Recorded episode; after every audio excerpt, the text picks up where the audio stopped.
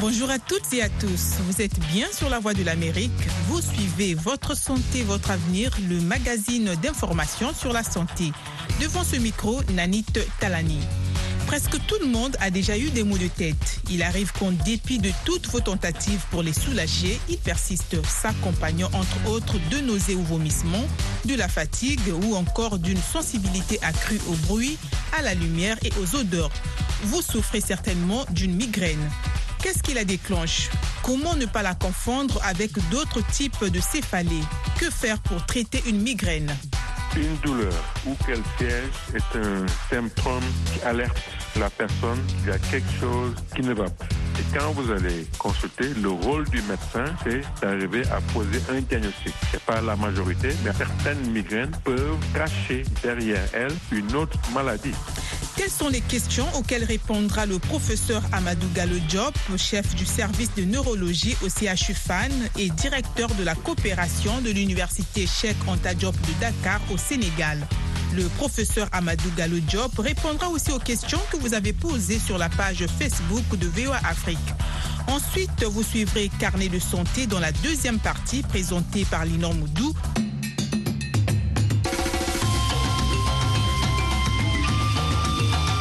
Santé, votre avenir, l'invité de la semaine.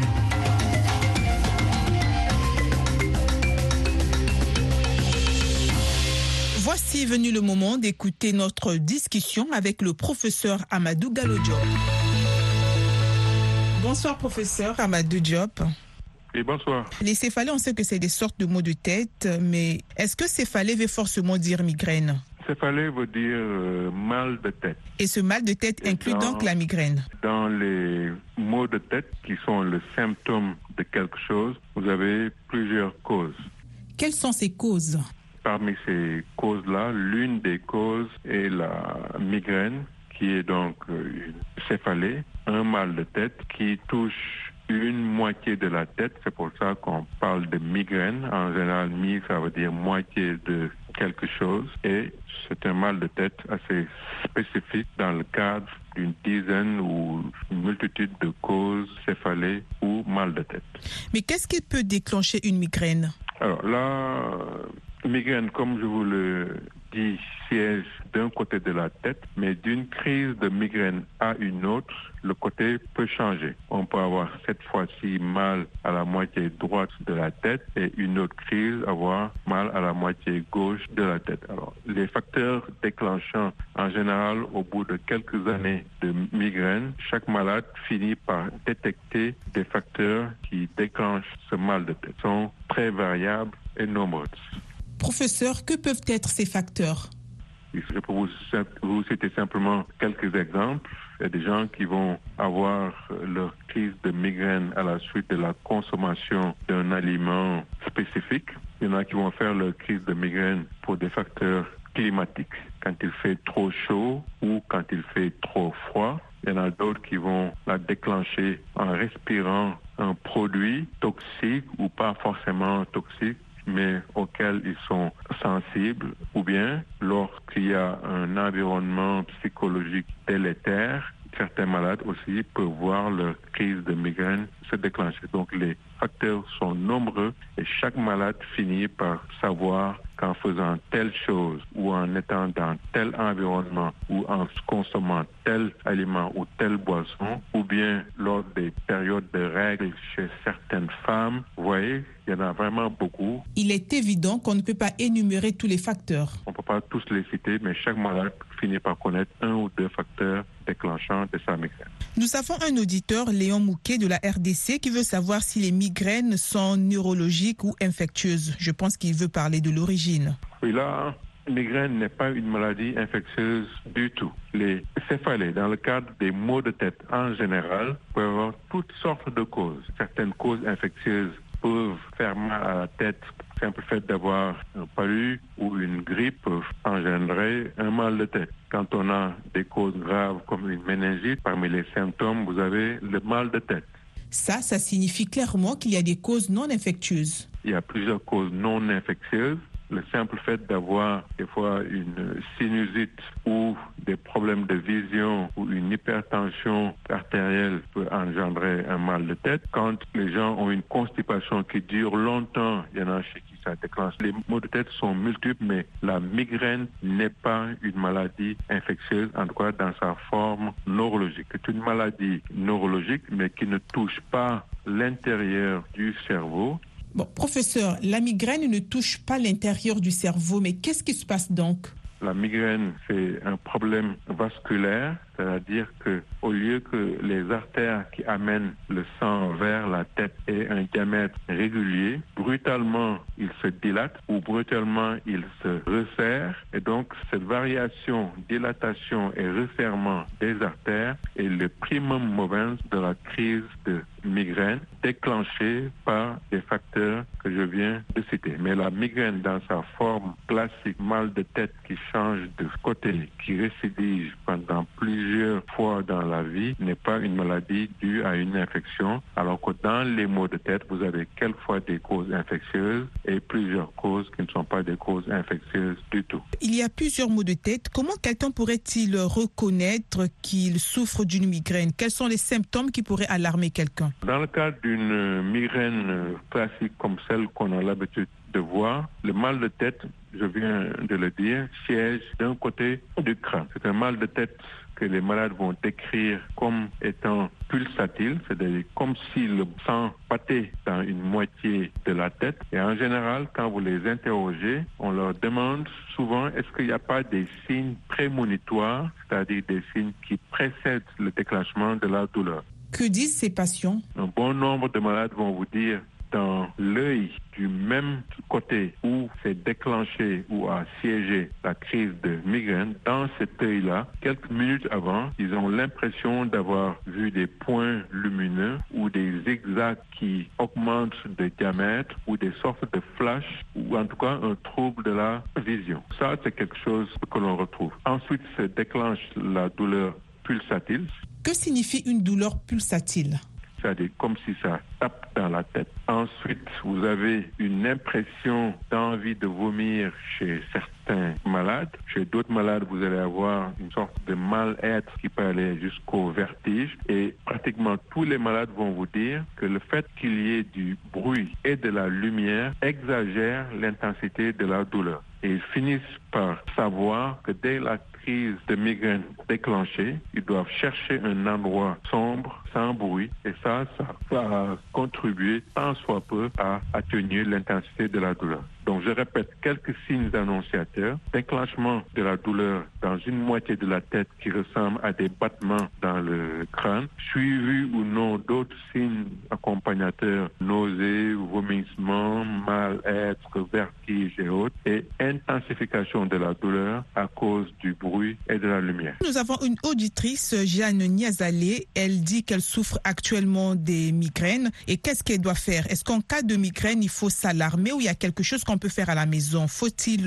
nécessairement consulter? Une douleur ou qu'elle siège est un symptôme qui alerte la personne qu'il y a quelque chose qui ne va pas. Ce qui ne va pas peut être quelque chose de banal, ce qui ne va pas peut être quelque chose de plus grave. Une infection peut se manifester par une douleur, comme une fracture peut se manifester comme une douleur, mais une douleur, un vomissement, une fièvre sont des symptômes qui doivent alerter les individus et les amener à se faire consulter. Donc ça, c'est le premier conseil. Et quand vous allez consulter, le rôle du médecin, qu'il soit neurologue ou pas neurologue, c'est à partir de ce symptôme-là d'arriver à poser un diagnostic en vous disant que votre mal de tête est dû à telle cause que je viens de diagnostiquer en vous examinant, ou bien j'ai fini de vous examiner, mais nous avons besoin de faire des examens complémentaires.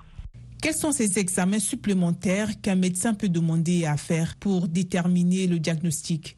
Ça peut être une prise de sang et l'analyse du sang, ça peut être une radio du crâne, ça peut être un scanner, ça peut être un électroencéphalogramme ou d'autres examens plus lourds comme l'IRM, ça peut être tous les moyens techniques médicaux dont on dispose. À la fin de ce processus-là, le médecin doit a priori arriver à un diagnostic et vous dire que votre mal de tête est un mal de tête qui n'est pas grave, vous n'avez pas de tumeur, vous n'avez pas d'infection, vous n'avez pas de malformation, vos yeux, vos oreilles, euh, vos tensions, tout est normal. Donc, il s'agit d'une migraine parce que ça touche une moitié de votre tête, c'est récidivant, c'est pas une maladie grave. Donc, c'est vraiment aller consulter parce que certaines migraines, c'est pas la majorité, mais en tout cas, certaines migraines peuvent cacher derrière elles une autre maladie. Je viens de vous citer des exemples de maladies qui ne sont pas la migraine, mais dans quelques cas, cette migraine, surtout dans les cas, et ça j'insiste là-dessus, et je voudrais que les auditeurs prêtent une attention à ce que je vais dire, c'est-à-dire quand vous avez une migraine qui siège d'un côté de la tête, toujours du même et seul côté de la tête, et qui ne change jamais de côté, qui ne bascule pas d'une crise à une autre, à gauche ou à droite, ça c'est une raison fondamentale d'aller se faire consulter et d'aller jusqu'à l'imagerie du crâne et du cerveau, parce que quand une migraine ne change pas de côté, c'est pas forcément dans tous les cas, mais il y a des cas où derrière se cachait une maladie qui va nécessiter une prise en charge assez spécialisée. Est-ce qu'il y a certaines personnes qui sont les plus exposées aux migraines par rapport à d'autres? La migraine classique mal de tête, changeant de côté, pulsatile avec les signes accompagnateurs ou non que je viens de décrire, sur 10 cas de migraine, les 8 voire les 9 vont être des personnes de sexe féminin. Dans un ou deux cas, ça peut être un homme. Alors, quand on parle de migraine pure, sans cause dramatique derrière, et que ça touche une femme, parce que c'est la majorité, si elle remarque bien, la migraine a dû se déclencher vers les premières années de la puberté, donc en 13, 14, 15, 16 ans. Cette migraine va-t-elle s'arrêter ou continuer? Va continuer pratiquement toute la vie, de manière intense ou pas intense, fréquente ou pas fréquente, pour finir par complètement disparaître après la ménopause, donc à l'arrêt définitif des règles. Mais professeur, les enfants peuvent-ils aussi souffrir des migraines? Il y a des cas où l'âge de début peut être beaucoup plus précoce chez des jeunes enfants. C'est pas fréquent, mais ça arrive, surtout dans des familles où la grand-mère était migraineuse, la mère est migraineuse, etc. Donc il y a un facteur familial qu'on trouve des fois, ou des femmes chez qui la migraine va se prolonger après la ménopause. Ça, ce sont des cas exceptionnels. Et donc le fait que ça démarre vers la puberté pour s'arrêter vers la ménopause fait évoquer parmi les facteurs causaux de migraine un rôle que joueraient les hormones féminines. Mais ce n'est pas exclusif de la femme. Donc il n'y a pas que les femmes qui peuvent être victimes des migraines, mais les hommes aussi peuvent souffrir des migraines. Il y a des hommes qui souffrent de véritables migraines comme celles qu'on a décrites chez la femme. Il existe par contre chez les hommes quelque chose qui est dans le même groupe de douleurs mais qui ne va pas avoir un siège prépondérant au niveau du crâne, donc de la tête, mais qui va descendre un peu plus bas vers le pourtour de l'œil, une partie du visage, et qu'on appelle algie vasculaire de la face. Quand vous avez 10 algies vasculaires de la face, à l'inverse de ce que je viens de dire pour la migraine, les 8 ou 9 cas vont être chez les hommes et il y aura que un ou deux cas chez la femme. L'algie vasculaire cérébrale, qui est une sorte de mal de tête, donc elle atteint plus les hommes que les femmes. Il se trouve que l'algie vasculaire de l'homme et la migraine partagent à peu près les mêmes phénomènes qui les causent, passant in fine par une instabilité du calibre des artères et perturbant la régularité de la perfusion cerveau, du crâne et autres, mais sans en faire une maladie neurovasculaire comme celle qu'on trouve dans les accidents vasculaires cérébraux. Ça n'a absolument rien à voir pour rassurer vos auditeurs. Vous venez de suivre notre discussion avec le professeur Amadou Gallo Diop sur les migraines. À présent, nous vous invitons à écouter Carnet de santé avec Normandie. Cette semaine, dans Carnet de santé, de plus en plus de jeunes dans le monde touchés par un AVC, quelles en sont les raisons et que faire? Le nord du Mozambique est aux prises avec une augmentation des accidents vasculaires cérébraux chez les jeunes. Ensuite, le Ghana déploie un kit d'autodépistage du VIH. Enfin, un appareil innovateur pourrait stimuler une réponse immunitaire pour lutter contre le cancer. C'est dans cette édition de Carnet de santé.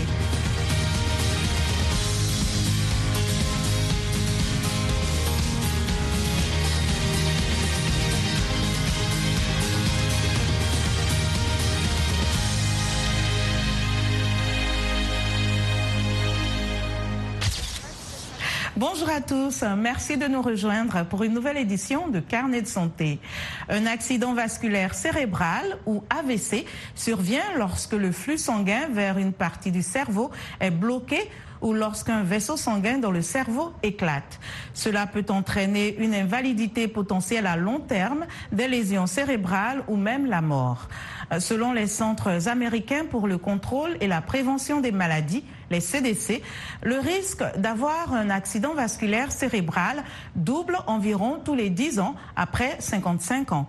Cependant, les experts affirment que les AVC sont en augmentation dans le monde chez les jeunes et peuvent survenir pour des raisons telles que l'obésité, l'hypertension artérielle et le diabète. Partons tout de suite au Mozambique, où les autorités sanitaires au nord du pays s'inquiètent face à l'augmentation de cas d'AVC chez les jeunes. Reportage à Dina depuis Nampula. Le récit est de John Lyndon. En 2021, à l'âge de 19 ans, Jacob Mario a été victime d'un accident vasculaire cérébral. Cette maladie a affecté son élocution, ses mouvements de mains et des pieds et a également mis fin à l'un des plus grands rêves, étudier pour devenir ingénieur. L'espoir du jeune homme réside dans les séances de physiothérapie qu'il suit chaque semaine à l'hôpital central de Nampula. J'ai eu une thrombose en 2021 que je traite depuis. J'ai des difficultés à bouger ma main. Je ne peux pas jouer, courir. Dans le gymnase de physiothérapie de l'hôpital central de Nampula, il est courant de voir des jeunes gens se faire soigner pour des complications liées à des accidents vasculaires cérébraux. Jamal Hassan est un patient à qui l'on a diagnostiqué un accident vasculaire cérébral il y a de cela trois mois.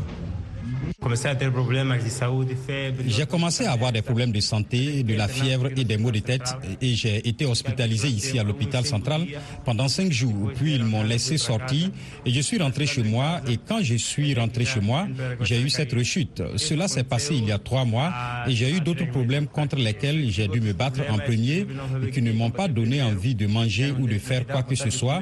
J'avais des problèmes pour aller aux toilettes. J'ai donc dû commencer à lutter contre ces problèmes grâce à la physiothérapie. À Nampula, dans le nord du Mozambique, le nombre de jeunes patients victimes d'un accident vasculaire cérébral a récemment augmenté, ce qui inquiète les autorités. De janvier à mars, 55 personnes ayant subi un accident vasculaire cérébral ont été admises à l'hôpital central de Nampula. Depuis lors, le nombre de cas diagnostiqués n'a fait qu'augmenter. Rien qu'à mai, 18 nouveaux cas sont arrivés à l'unité en l'espace de trois jours. Le porte-parole de l'hôpital central de Nampula, Frédérico Sebastiao, indique que les personnes souffrant d'hypertension ou ayant des antécédents familiaux de la maladie devraient être plus attentives.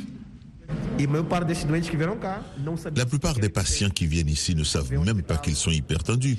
Lorsqu'ils arrivent à l'hôpital et que nous constatons qu'il s'agit d'un accident vasculaire cérébral, ils découvrent qu'ils sont hypertendus ou diabétiques. Notre première demande est donc que toute personne souffrant d'hypertension ou de diabète ou dont un membre de la famille est atteint de cette pathologie se rende au centre de santé le plus proche pour un bilan de santé. Et pour ceux qui ont la maladie, un traitement doit être mis en place afin de l'éviter. Nous avons des chiffres alarmants. Sébastiao rappelle que la consommation d'alcool et de drogues illicites, le tabagisme ainsi que certaines maladies sexuellement transmissibles sont des facteurs de risque d'accident vasculaire cérébral. Quel est votre avis sur l'incidence des AVC chez les jeunes? Savez-vous reconnaître les signes d'un AVC et quoi faire pour assister une personne en danger? Voici quelques réactions du Maroc. Ce sont des maladies cardiaques, c'est tout ce que je sais. S'il fait un malaise et qu'il tombe, il faut le mettre en PLL, PLS, donc en position latérale de sécurité, et après appeler les, les, les, les pompiers ou les, ou les secours. Eh ben, appeler, euh, appeler euh, l'ambulance ou les secours. Euh, tout d'abord, les AVC sont des arrêts cardiovasculaires. je pense que ça arrive beaucoup aux gens qui sont plus vieux que les jeunes. Le signe d'un AVC, ça commence avec un, une hypertension qui touche des, des, des ruisseaux dans le cerveau. Euh, comment réagir? Exactement.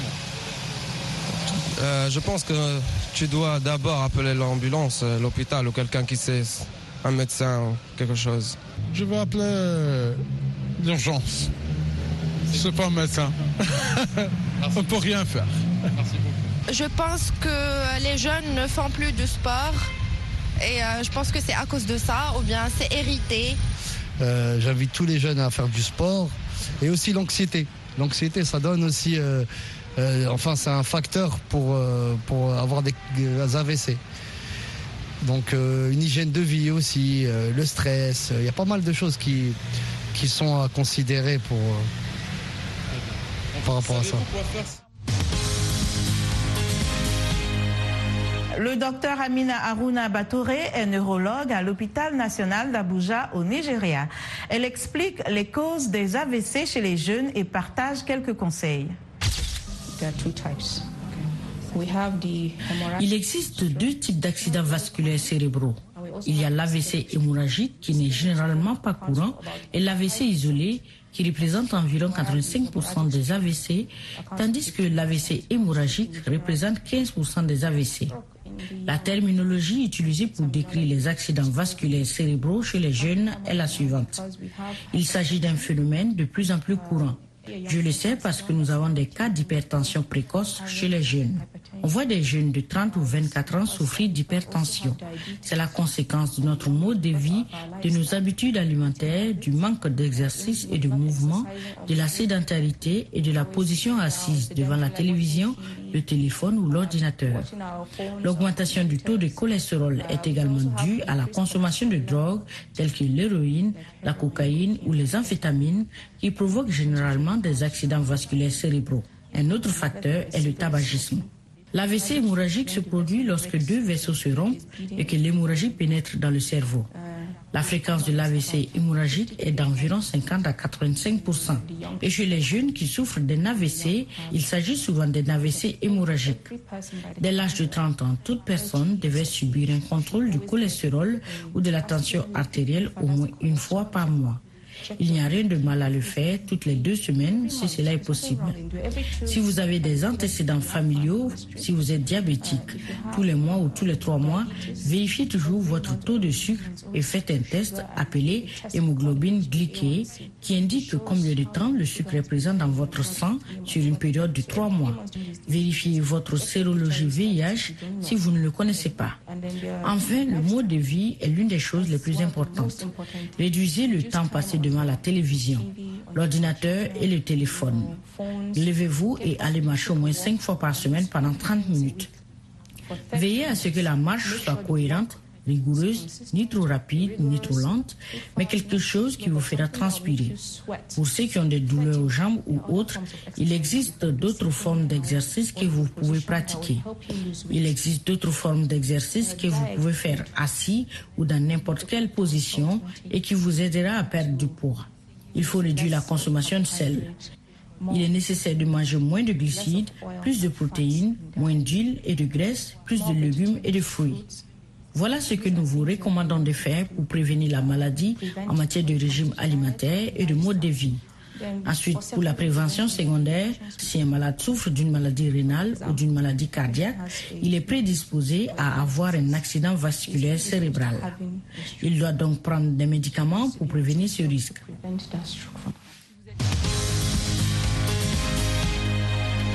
Le Ghana a lancé un programme de kits d'autodépistage du VIH. L'initiative vise à fournir aux individus la commodité et l'intimité nécessaires pour vérifier leur statut sérologique à tout moment à travers des kits de dépistage maison. Selon les observateurs, c'est une étape dans la lutte contre le VIH-Sida au Ghana car permettant une action personnelle et privée.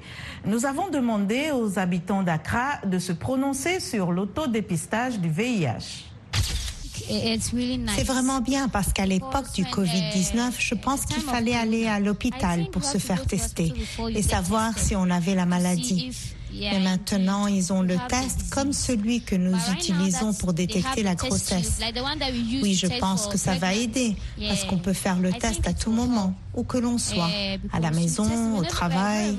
Il suffit d'entrer dans les endroits où l'on vend ces tests, dans les pharmacies, et vous faites le test pour voir si vous êtes positif ou négatif. Avec cette initiative, je pense que l'on gagne du temps d'une part et d'autre part, la confidentialité est très importante. Vous savez, certaines personnes ne veulent pas que leurs résultats soient divulgués après le test. Au début, nous allions à l'hôpital, le médecin nous faisait une prise de sang et nous attendions les résultats. Mais cette fois-ci, en parlant de gain de temps, nous n'avons pas besoin d'aller à l'hôpital pour faire la queue. C'est bien, je vais à la pharmacie, j'achète le produit et je fais le test moi-même. Si j'ai le test chez moi, je le ferai, oui, sans aucun doute. Vous avez votre vie privée. Ils n'iront pas à l'hôpital et ne vérifieront pas s'ils se sentent euh, peut-être en état de choc ou quelque chose comme ça. Et peut-être que les gens les prendront pour des séropositifs ou quelque chose comme ça. J'ai donc l'impression que cela leur permet de protéger leur vie privée. Des scientifiques de l'Université de Californie à Los Angeles ont mis au point un appareil qui pourrait un jour être une alternative à la chimiothérapie pour le traitement du cancer. Génia Dulota a ce reportage. Le récit est de Claire Morin-Gibourg. Alors qu'elle poursuivait ses études, la bio-ingénieure Nejin Majedi a acquis la conviction que les progrès de l'immunothérapie permettraient un jour aux médecins de traiter efficacement le cancer. Vous pouvez en fait sélectionner les cellules immunitaires du corps et travailler sur la capacité naturelle à éliminer la tumeur afin de se débarrasser des cellules cancéreuses. Donc c'était extrêmement prometteur pour moi. Nejin Majedi, d'origine iranienne, et son mari bio-ingénieur, Mahdi Hassani, font désormais partie d'une équipe interdisciplinaire de chercheurs en médecine et en ingénierie à l'Université de Californie à Los Angeles.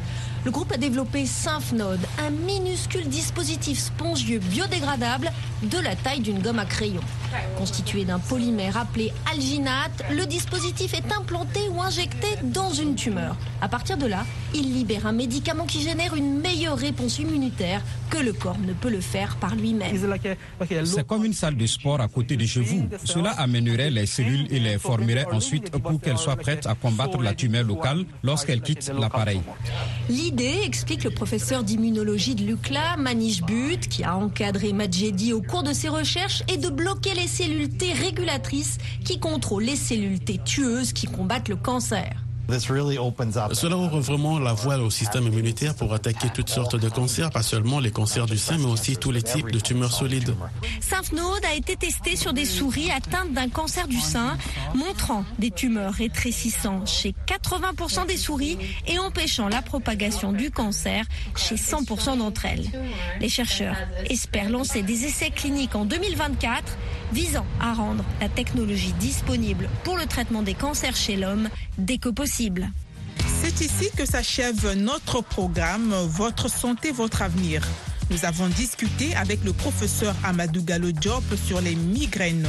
Le professeur Gallo Diop est chef du service de neurologie au CHU FAN et directeur de la coopération de l'université Cheikh Anta Diop de Dakar au Sénégal.